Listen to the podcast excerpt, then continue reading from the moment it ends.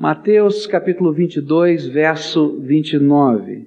A palavra de Deus diz assim: Jesus, porém, lhes respondeu: Errais, não conhecendo as Escrituras e nem o poder de Deus. Você já lidou com alguém que gosta de fazer perguntas capciosas? Sabe aquele que usa as palavras para montar armadilhas e lança uma série de perguntas para ver se você cai? É complicado, não é verdade? Não é difícil? É onde é que esse cara quer chegar? O que, que ele está preparando, né? Jesus estava lidando com uma situação semelhante a esta. Apareceram alguns líderes da religião judaica que faziam parte de um partido ou de uma seita, porque as coisas eram tremendamente misturadas, chamada saduceus. Os saduceus eram compostos, na sua grande maioria, por sacerdotes. A maioria dos sacerdotes pertencia a esse partido político e também a essa seita religiosa chamada saduceus. Por que, que eu digo que era um partido político e uma seita religiosa? Porque desde a época dos Macabeus, cerca de 100 anos antes de Cristo, os sacerdotes assumiram o poder político da nação. Ser sumo sacerdote naquela época representava ter o governo nas mãos. E depois que o Império Romano entrou e tomou posse, ele manteve um certo acordo político com esta força da nação. E então a presença do sumo sacerdote, do partido dos saduceus, juntamente com outro partido chamado dos herodianos, fazia o bloco principal que comandava a nação. Eles eram os mais moderados, os mais flexíveis, que faziam certas concessões aqui ou ali, e ali então controlavam a vida da nação. E chegam então alguns representantes desse partido político chamado Saduceus e dessa seita religiosa que não acreditava na ressurreição dos mortos e faz uma pergunta capciosa. A pergunta capciosa era a seguinte: olha, vocês que acreditam em ressurreição, me expliquem aí, porque eu tenho um problema muito sério para compreender essas coisas. Imagine que um homem tenha se casado com uma pessoa e, segundo a lei, não tenha tido filhos, e então ele morre. E a viúva sem filhos, segundo a nossa lei, tem que ser amparada pela família do marido. Ela tem que se casar com um dos irmãos desse marido. E então se casa com o segundo irmão. E esse também morre, não tem filhos. E ela se casa com o terceiro, e esse também morre, não tem filhos. E com o quarto, e com o quinto, e com o sexto, e com o sétimo. Quando chegar o dia da ressurreição, de quem ela será esposa? Essa foi a pergunta dos saduceus. E a maneira como o Senhor Jesus responde esta pergunta vai nos mostrar quais eram os erros do coração dos saduceus. Jesus vai responder o que vai acontecer na eternidade. Mas no verso 29, ele não está falando sobre eternidade, e no verso 29, ele não está falando sobre ressurreição dos mortos, ele está falando sobre o coração de quem fez a pergunta. Na eternidade, Jesus vai dizer que não existe casamento, que a nossa natureza há de ser diferente da que é hoje. Não vai existir a necessidade de reprodução. E essa era a pergunta. Mas a resposta de Jesus mostrava o coração. E ele reflete, ele mostra, ele revela os erros do coração dos saduceus. Quais eram os erros? O primeiro erro está claro aqui no verso 29, era não conhecer as Escrituras sagradas. Agora, quando a gente olha para esse contexto, vai entender que Jesus não está falando que aqueles homens não conheciam o que estava escrito na Bíblia. Eles eram sacerdotes, eles eram profissionais da religião. Muito provavelmente eles conhecessem bastante do que há nas Escrituras Sagradas. Com certeza eles conheciam os melhores comentários bíblicos do seu tempo. Eles estudavam todas aquelas coisas, levavam e tinham de cor alguns dos trechos da palavra de Deus na sua mente, alguns eram levados sobre o seu corpo. Eles conheciam alguns detalhes técnicos da lei. Eles sabiam os textos, talvez, para citar, dos maiores sábios e comentaristas da lei do seu tempo. Mas o grande problema dos saduceus não era simplesmente a falta de conhecimento intelectual das coisas que estão na palavra de Deus, é que a palavra de Deus não fazia a mínima diferença nas suas vidas. É que aquilo que sabiam da palavra de Deus não tinha autoridade na sua vida para fazer diferença ou para mudar valores e conceitos da sua vida. O grande problema é que eles eram tremendos articuladores políticos do seu tempo. Eles sabiam como se portar, eles sabiam como administrar, eles sabiam como negociar, eles sabiam muito, talvez, mas não permitiam que a palavra de Deus se tornasse a regra cabal e final das suas vidas. Eles eram tão bons articuladores que flexibilizavam aquilo que Deus não flexibiliza, que é a Sua palavra. Que faziam ajustes àquilo que Deus não faz ajustes, que são os valores da Sua santidade. Por isso, eles mentiam e achavam uma boa desculpa para mentira. Eles subornavam e achavam boas desculpas para o suborno. Subornaram até aqueles que disseram que Jesus Cristo tinha ressuscitado dentre os mortos. Diz a Bíblia que eles foram lá, colocaram dinheiro e disseram, vocês vão mudar a história. A história não é mais essa, porque se vocês contarem essa história, ninguém vai acreditar e vocês vão ser mortos. Então, está aqui dinheiro e você não abra a boca. Diga que foi roubado o corpo de Jesus. Eles articularam a morte de Jesus. Vamos ver como é que a gente pode botar esse homem né, na cruz. Nosso negócio é matar esse homem. Então vamos ver se a gente arruma umas testemunhas aqui e tal, etc. E estava tudo pronto no julgamento de Jesus para as testemunhas se levantarem na hora certa. Mas naquela hora que Jesus começa a dizer quem ele é no julgamento, diz, não precisa de testemunha não, ó, fica quieto aí, porque está tudo acertado. Pagaram Judas, lembra? Fizeram toda aquela articulação. E sabe o que é pior? É que fazem tudo isso em nome da fé. Você vai encontrar os saduceus na história toda.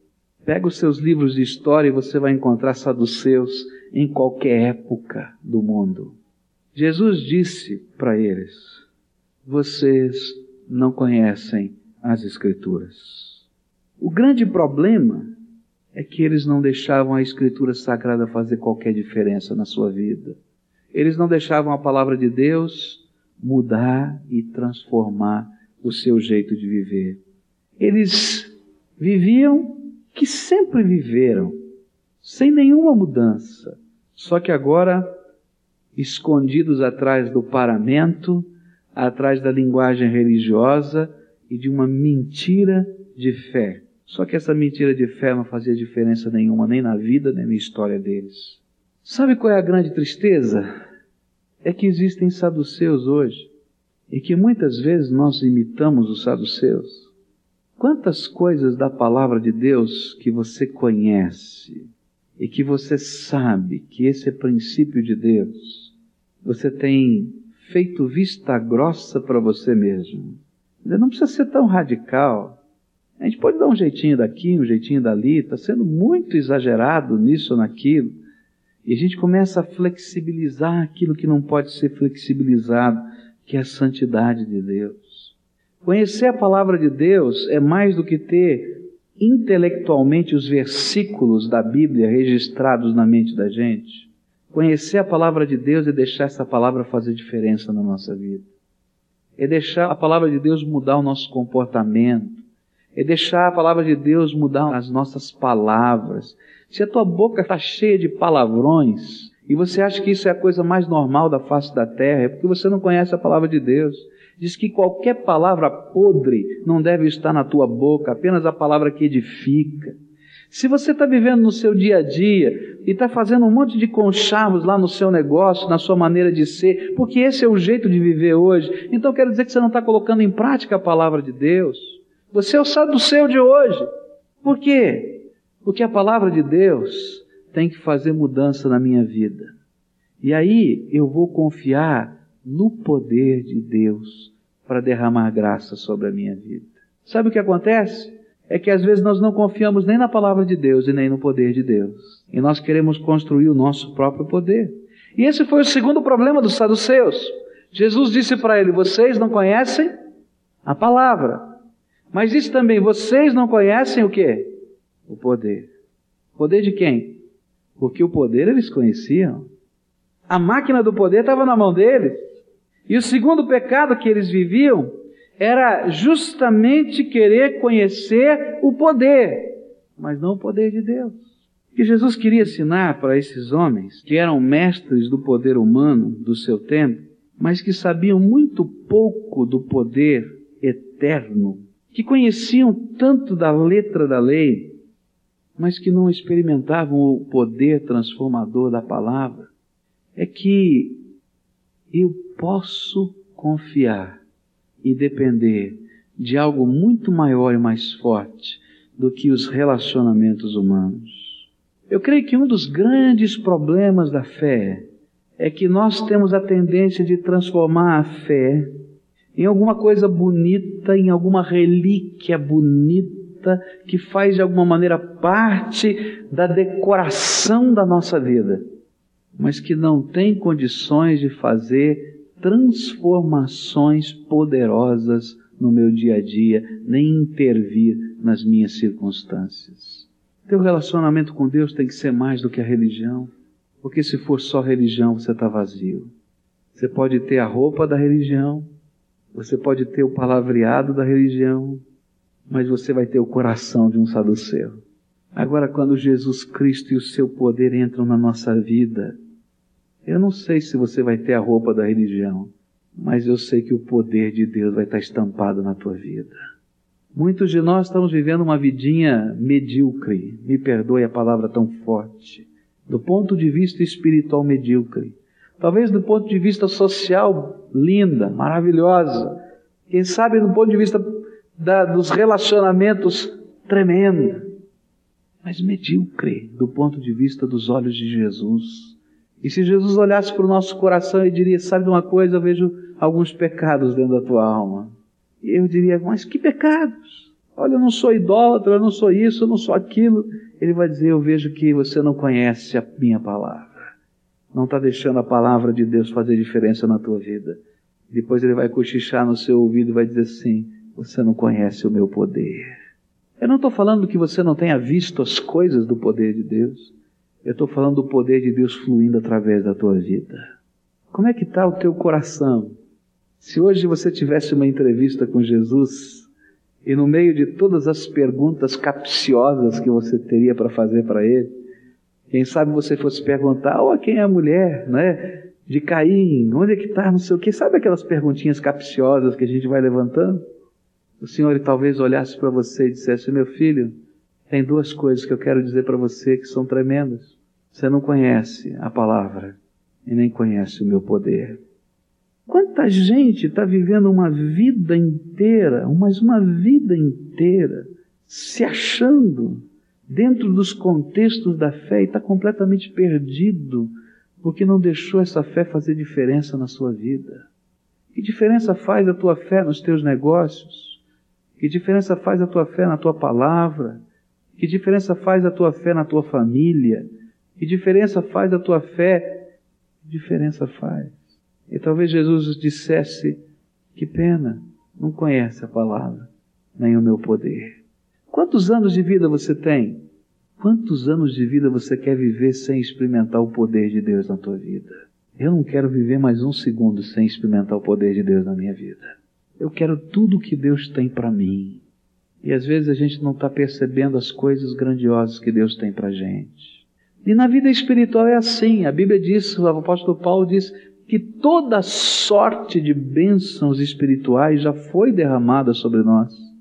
E a gente fica dizendo, mas onde é que estão essa toda sorte de bênçãos espirituais na minha vida? E a gente olha para cá e diz, olha, tem um reservatóriozinho pequenininho aqui, mas essa toda sorte parece um negócio tão imenso, e de fato é. E eu creio que na vida da gente é mais ou menos assim. Essa toda sorte de bênção espiritual já foi decretada pelo Pai como bênção sobre a minha vida. Agora eu tenho que pegar o que eu quero E se eu não tenho coragem de levantar-me para pegar o que eu quero, de buscar aquilo que vem da graça de Deus, de interiorizar isso na minha vida, então está lá à disposição, mas não vem para a minha vida. Mas quando eu estudava esse texto, Deus me falou sobre um terceiro pecado. Ainda que Jesus tivesse falado na Escritura de dois, ele disse: não conhecem as Escrituras e não conhecem o poder de Deus. Mas quando a gente lê o contexto, a gente logo enxerga o terceiro. E para mim esse é mais difícil e mais complicado. É que quem não conhece a Escritura e quem não conhece o poder de Deus, nunca reconhece quem é o Filho de Deus. E essa é a terceira. Estavam lá os saduceus falando com o Messias. Estavam lá os saduceus olhando olho no olho com o Filho do Deus vivo. Estavam lá os saduceus acompanhando no cortejo os milagres de Jesus, mas eles sempre tinham uma desculpa para dizer que o milagre não era milagre, que o milagre era alguma coisa que era mais ou menos assim. E quando eles não tinham desculpa, diziam: não vem de Deus, vem do diabo. Está na Bíblia isso. E quando falavam com Jesus, faziam as perguntas mais capciosas da terra, porque não eram capazes de perceber quem era o Filho de Deus, o Messias prometido. E na vida da gente é assim. Quando a palavra de Deus não faz diferença na minha vida, e quando eu não conheço, eu não experimento o poder de Deus no meu dia a dia, eu vou me afastando do reconhecimento, da adoração verdadeira, da rendição santa do único que recebe adoração e glória, que deve receber adoração e glória, Jesus Cristo. E eu não o reconheço como Ele é. O Filho do Deus vivo, Salvador bendito, o intercessor da minha vida, aquele que vai me receber por toda a eternidade, o Rei vitorioso que voltará com quem eu tenho um pacto por toda a eternidade. Eu posso reconhecer palavras bonitas, eu posso ter até um certo respeito, mas eu não vou entender em profundidade quem é esse Senhor e nem vou desfrutar da bênção de andar com esse Senhor. E ainda que eu esteja perto e andando junto, eu não desfruto da bênção. Você já parou para pensar que no cortejo de Jesus tinham vários tipos de pessoas diferentes?